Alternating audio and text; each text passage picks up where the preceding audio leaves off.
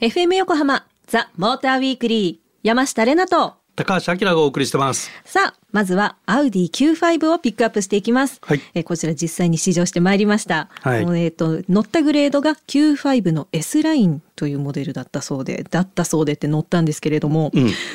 の S ラインっていうからなんかスポーツラインとか勝手に思い込みでパッと見もすごいなんかスポーティーでかっこいいなって思ってたので、うん。そのイメージをしたまんま、えーワインディングを走ってみたんですけれども、うんなんかすごく滑らかでもう本当に運転しやすいがドンとまずファーストインプレッション、うん。うん。でアクセルとブレーキのなんか踏んだ感じがちょうどいい硬さだなって思ったんです私軽すぎない重すぎないみたいな。はいはいはい。なので、まあ、車の性能がいいんですけどものすごくあの走り出しもスムーズだし、うんもうなんか私は運転上手になったなって思わざるを得ないような乗り心地でした。もう昼の話が頭から離れない。もうねあの状アウディ況はね。Q5 イコール昼にっていうこのエピソードがさ面白かったね。そうですね。もう本当にアキラさんにあんなにすがったのは初めてでした。そんなね Q5 イコール昼になってしまったんですけれども、はい。この Q5 あの、はい。もちろんプレミアムブランドで、はい。大きさ的にはその BMW でいうと X3 おー。とかメルセデスでいうと GLC とか、まああのくらいのサイズ、まあいわゆる D セグメントっていう、まあ高級ブランドのはい。サイズなんだけどね。うんうんうん。で、えー、と今回乗ったのは20年の7月にね、あのビッグマイナーチェンジをやってて、うん。で今年の21年の3月からこう発売が始まった国内でね、はい。始まったっていうモデルで、うん。えー、と今回のこのビッグマイナーでグレード体系が整理されて、うん。アドバンストっていうのとはい。S ラインの2グレード体系、で S ラインは正確じゃないんだけど多分スポーツラインお合ってると思うよ。お。あのスポーティードレスアップモデルなのよ。なるほど。うん、だからこう、まあ、それは全体的にね、はい。あのドレスアップだけじゃなくて、性能的なところもこうスポーティーに仕上げていくっていうところがあるので、はい。アドバンストのこのエレガントみたいな感じとスポーティーな感じと、まあ、この2系統に分かれましたっていう感じかな。へー。でエンジンも一新されてて、まあ、2リッターのガソリンの出力違いとあと今回乗ったディーゼル。ノアディーゼル。はい。で一応ディーゼルも2種類あるのかな？40と45。おお。まあ出力違いっていうことでね。で今回はこの40の方に乗ってきたんだけど、はい。それのクワトロ、クワトロ。ははい。い。四輪駆動。おお。アウディそうそうそう。アウディの四輪駆動は皆さんクワトロと言いますが。はい。はい。それです えっ、とあとあそうかデザイン。はい。こちらなんかまあまああのやっぱグリルのところがインパクトはやっぱりあるなとは思ったんですけど、うんうん。目元がなんかシュッとして、ではい。横サイドを見ても、うん。なんか一直線。なんか、うん。シンプルに美しくまとまっているなっていう印象を受けました。ああの今回のねマイナーチェンジで、はい。特に顔が変わってるのね、うん。で、まあ、グリルも、まあ、真横から見ると前のマイチェン前はい。のやつだとちょっとこう凹凸でなんて丸みがあるはい。格好したんだけどそれがこうフラットに近づいてきてんだよね。うーん。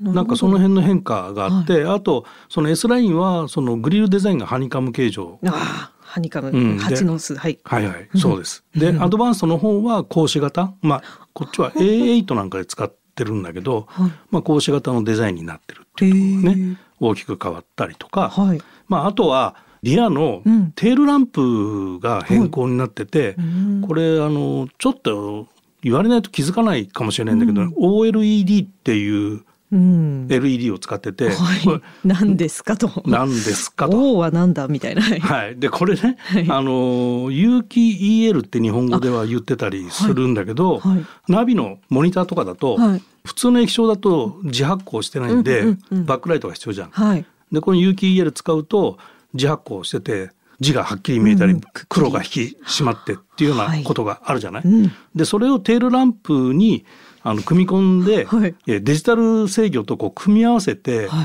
い。い、ろんな光り方をさせることができますっていうことをやってるのね。だからこうハードは同じなんだけど、光り方が変わりますよみたいな。え、それは好みで変えられるってことですか？えっ、といやあのプログラムされてるんであのこういう時はこういう光り方というふうになってるんだけど、はい。そういうふうに変えようと思った時普通はその例えばランプを変えるとかさ、そうですよね。ね、なんかやんないとダメなところうんうんうん。が、まあそういうことがこうできてるっていうのがあって、はい。でアウディって、まあ、この LED の取り込みも、はい。実は結構早い時期からやってたり、うん。あとアンビエントライトとかね、あと、はい。そうそうそう、うんうん。あとヘッドライトの光り方とか、なんかね光を使うはい。演出は結構昔から早い段階で取り込んでえて、え面白い。で光ってさはい。豪華に感じたりするじゃんなんか 大事ですよね。大事でしょ大事。大事 でしょはいでそういう演出がとても上手なブランドなのかなっていう気がするな。へえ、なんか舞台関係者でもいたのかなって思うぐらいしかわからないですけど、うん舞台もね LED 使うようになってきました。なるほど。そうなんだお使えますよ。あはい。じゃあ熱くなくなっていいね。そうなんです。手出ちゃいましたおばちゃんみたいな。はい。はいじゃあ、えー、もうね今テールランプ LED ときたところで、うんえー今回ピックアップしましたアウディ Q5 の、えーレナの勝手なイメージ。うんクリスマス家のイルミネーションに全力を捧げる人が乗っていそうと思いました。The Motor Weekly. FM 横浜ザ・モーターウィークリー山下れなと高橋明がお送りしてます。さあ続いてはジープラングラーをピックアップしていきますこちらの先週の放送でインディ・ジョーンズみたいってもううんうん。バッチリ言っちゃったんですけれども、うん。えーこちら実際に試乗してきました、はい。もうまずまずもうもう一回言いたいのはアキラさんにピックアップしてもらうときにあの登場された瞬間、うん。ラングラーがボーンって、うん。もういかにももうザ・ジープっていう感じで一気にそこがなんかねジャングルを踏破してきてなんか帰還したぞみたいなインパクトがありまして、うん。ワクワクしました。まずあのジープラングラはい。ーアンリミテッドサハラ。うわという車に乗ってきました。アンリミテッド。はい。で、まあ、ラングラーって、まあ、いう名前聞いて、うん車の形が分かる人はかなり車に詳しいかなと思ってまあ、いわゆるジープって言われると、ザ・ジープって言われると、大体みんな同じような車イメージするかなと思うんだけど、そういう格好した車です。まさにそうでした。はい。で、このラングラーっていうシリーズが、はい。アメリカの、えーカリフォルニア州うん。のレイクタウンの周辺にルビコントレイルっていう場所があってはい。まあ険しい岩山だったりするんだけど、うんうんうんそこを車で走破する、まあ、車の性能自慢みたいな場所があるんだけど。そこを走破できるよっていう高性能ぶりをね。この車は持ってて、はいで車名にもルビコンっていうグレードがあったりするんだけどはい。まあオフロードが大得意っていうジープのうんトップブランド。でショートホイールベースとロングホイールベースってあるんだけど、はい本当にこう悪路を走るんだったら、うんやっぱりショートホイールベースの方が走破力ってあるんだけど、はいもうこれ受注生産国内ではねはい。あのオーダーしないとはいディーラーでは置いてないっていうね まあつまりですよ、はい。そういう悪路を走るためにはい買う人はあんまりいないっていうことだろうね。そうですよね。日本はないよね。あんまりそういうとこって思いますよね。でまあ値段もねうん500万以上するし、600万とかするしそういう車でそれとか走らんでしょっていや、もう汚したくないって思っちゃいますよ。でこのロングホイールベースが、はいラングラーアンリミテッドスポーツっていうのと、スポーツ。うんアンリミテッドサハラ、はい。それとトップグレードでアンリミテッドルビコンとうん。いうのがあって、はいまあ主に装備違いと、はいあとルビコンなんかはもうなんだろうそういう悪路を走るためのタイヤをそもそも履いてんのね。うん。で今回我々が乗ったのは、はいサハラはオンロードタイヤに近いようなタイヤだったでしょ？なんか普通な感じにしました。感でじが。うんあんだけ武骨で迫力のある格好してんのに、はい乗るとめちゃめちゃ静かで そうそうそう。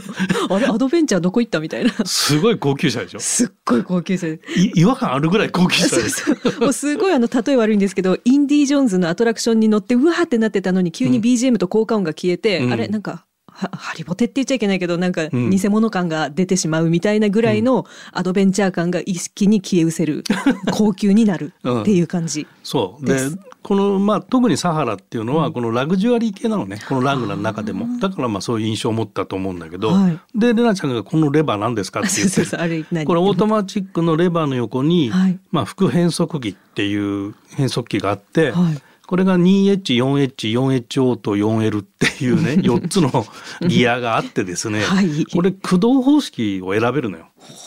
でああいう格好ではもちろん4駆。はい。なんだけどはい。2H っていうのはあの2駆。おお、 two wheel ですか？ two ホイあホイールは Wなんだけど。違った。これトゥーエッジのエッジは何だろう？ハイスピードかな？わかんないけど。はい。なん何の略だろう？知ってる人いたら教えてください。教えてください。ツイッターにコメントください。4H があるでこれ4駆で、うんえっ、とこれをやるとまあちょっとわかりにくいけどデフロックっていうのがあってはい。デイネイチとか穴にはまっちゃったとかあ片輪浮いちゃってるみたいな時にデフロックしてると、まあ空転タイヤが空転しないでーうん。ちゃんとこう出られると。はあ。でそれが 4H ってやつで,、はい。でその 4H オートっていうのがあってうんうんこれはあの通常ははいデフロックされてなくてなんかそういう場面に行ってタイヤが空転始まるとガチッとロックされてっておいう。通常の時はまあ 2H と同じぐらいいい滑らかに走りますよっていう感じ、であと 4L っていうのがあってこれロースピードうん。の4なんだけど、あ 4L なんだけど、はい。これはあの急な下り坂とか急な上り坂とか、そういう急斜面登る時にギア比がすごくロースピードに変わるのね。うん。力強く。力強く。登るぜ。でその変速レバーがシフトレバーの横についてますっていうことでまあどこを見てもうん。ハードボイルドなわけよ、ハードボイルドじゃないのか。ワイルドなのよ。ワイルド。うん。ワイルアドドなんでベンチャーです。はい。そうアドベンチャーなんです、へえ、はい。面、白いな、うん。でもこれ日本だとどんな人が乗るんでしょうね。これって、はい。うーんもう見たまんまその、ん。かなり特殊なデザイン。うん。個性的、目立つ。目立つ、うん。だからその登場写真の相手に対する こう威圧感と インパクト。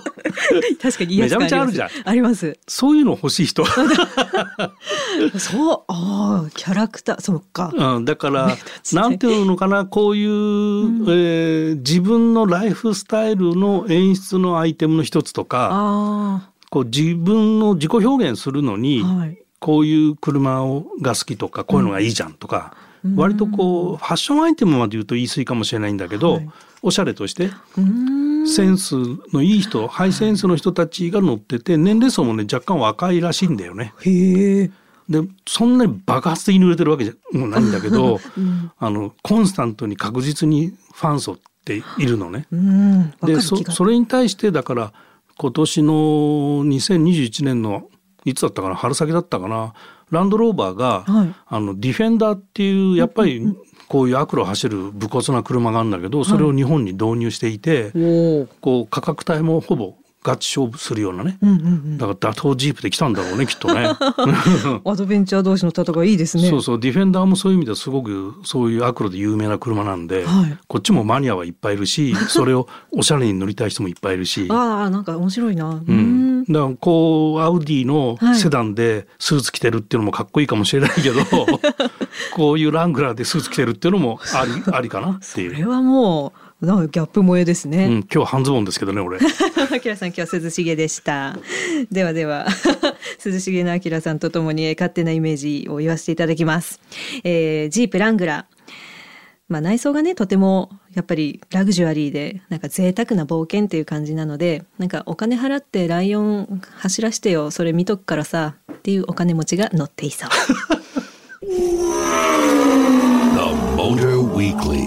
FM 横浜ザ・モーターウィークリー山下れなと高橋明がお送りしてます。さあ、ここからはえ T シャツプレゼント企画で引用リツイートをしてくださった皆さんの愛車自慢をいくつかご紹介していきたいと思います。はいえ今回あのご紹介した方がね、当たるとか当たらないっていうのはえお楽しみにということで、うんいくつかご紹介をしていきたいと思います。はいでは1通目、シンプルサンプルさん。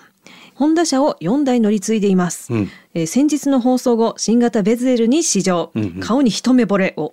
岡部さんの説明にとても興味を持ちましたいいですね。車内の内装も斬新で、家族会議でスパーダからの乗り換え検討中。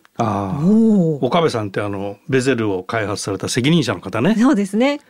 岡部さんの説明にとても興味を持ちました。お、岡部さん、顔に一目惚れって岡部さんじゃないの。ベゼルの顔ね。絶対グリルの話だと思います。はい。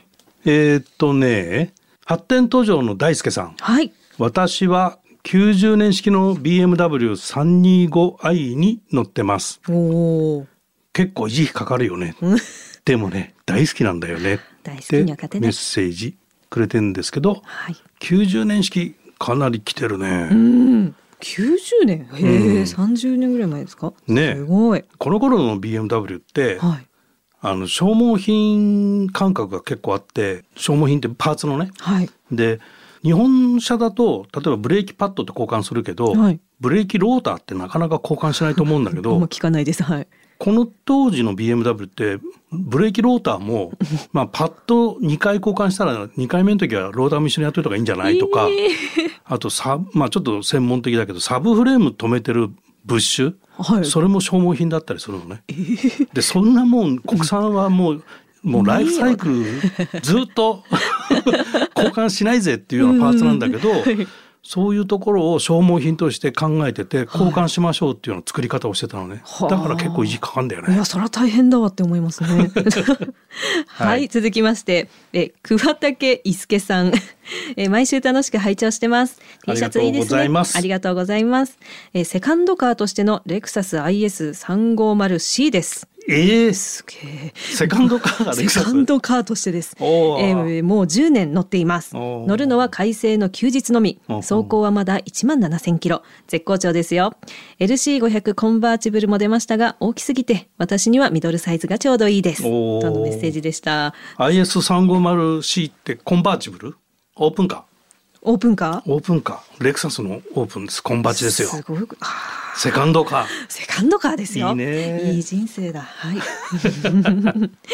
はいえーっとタマリックスさんはい。ありがとうございます。シエンタに乗っていますいいですね。いざとなったら7名乗車できるので実家のイベントなど助かりますああ、7名はでかい。はい。でかいねいいですね。そこそこ燃費もよく、はい。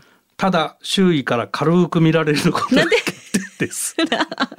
可愛いのでまだまだが、まだまだ頑張ります軽く見られるかねシエンタ。えーそうなだの？あでもお写うん真載せてくれてるけど、なんとモーターウィークリーのステッカー貼ってくださってます。ありがとうございます。ありがとうございま。す。はい、続きまして、えー、両三代目紅白の22番、アットラジオ出ます。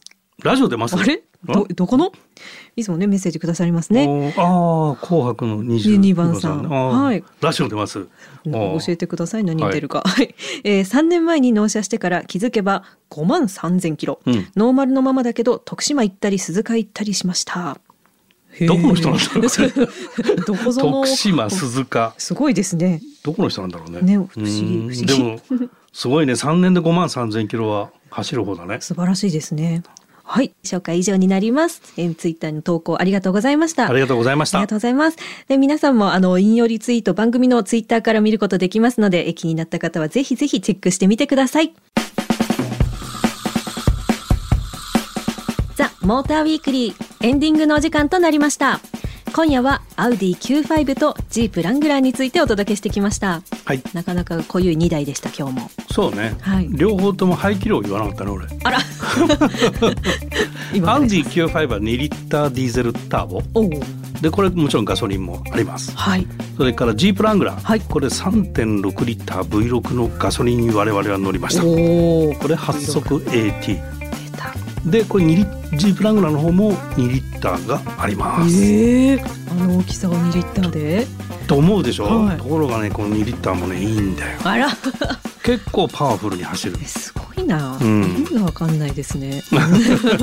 昔はさ排気量でかくてはい。方が偉かったりしたじゃん。最近そのダウンサイジングになってきてて、はい。排気量でかいとさなんかなって感じで 逆に小さい排気量でうん。大出力持ってる方がうん。スマートに見えるようになってきてるわけよ。はい。スマート。賢い方ね。なススマホじゃなくてスマートなはい。スマートに賢く見えるようになってきてる、だから大きいボディでも小さい排気量にしてはい。出力をいっぱい実は出してると。うーん。だから2リッターって聞くとボディの大きさからすると足んないんじゃないのって思っちゃうんだけど、はい。それは昔の話でした。古い人間です。はい、えー番組ではあなたからのメッセージを随時募集中です。メッセージの宛先は tm アットマーク fm 横浜ドット jp tm アットマーク fm 横浜ドット jp まで。採用させていただいた方にはザ・モーターウィークリーオリジナルステッカーをプレゼントします。ツイッターではハッシュタグモーターウィークリー847でつぶやいてくださいあの最近ねリスナーの皆さんもなんかさまざま写真をこのタグをつけてつぶやいてくださるので、うん。あの見ることができるので楽しいです、うんありがとうございます。はい、さらにザ・モーターウィークリーウェブオートプルーブでは日々さまざまな自動車情報を更新しています。詳しくはオートプルーブで検索してください。ということでここまでのお相手は山下れなとモータージャーナリストの高橋明でした。また来週